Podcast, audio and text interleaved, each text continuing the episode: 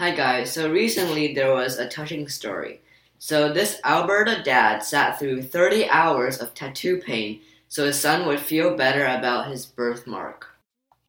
So eight-year-old uh, eight-year-old Derek Prue was playing with his sisters in a hotel swimming pool earlier this month when his dad called out to him from the pool's edge.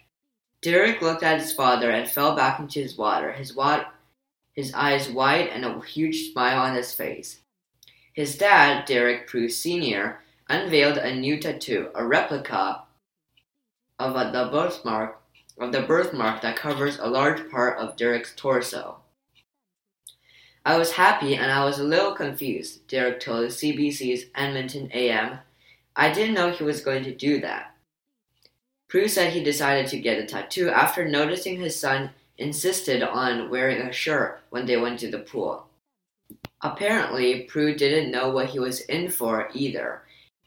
He's been through the wringer studying for that, says tattoo artist Tony Gibbert, owner of the Juicy Quill tattoo studio in Stony Plain, Alberta, where Prue had had the work done. It's pretty painful. Prue recalls his first session. I remember the first time coming in, laying down, and after maybe three or four hours, I was like, are, yeah, are we almost done? And Tony's like, yeah, we're almost done the outline.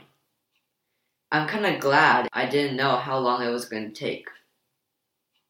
Gibbert says he was happy to be part of the project, which took about 30 hours over six to eight weeks to complete. And I just think it's amazing to be able to comfort your son like that. And his dad shows like a lot of spirit and he definitely loves his son. Bye.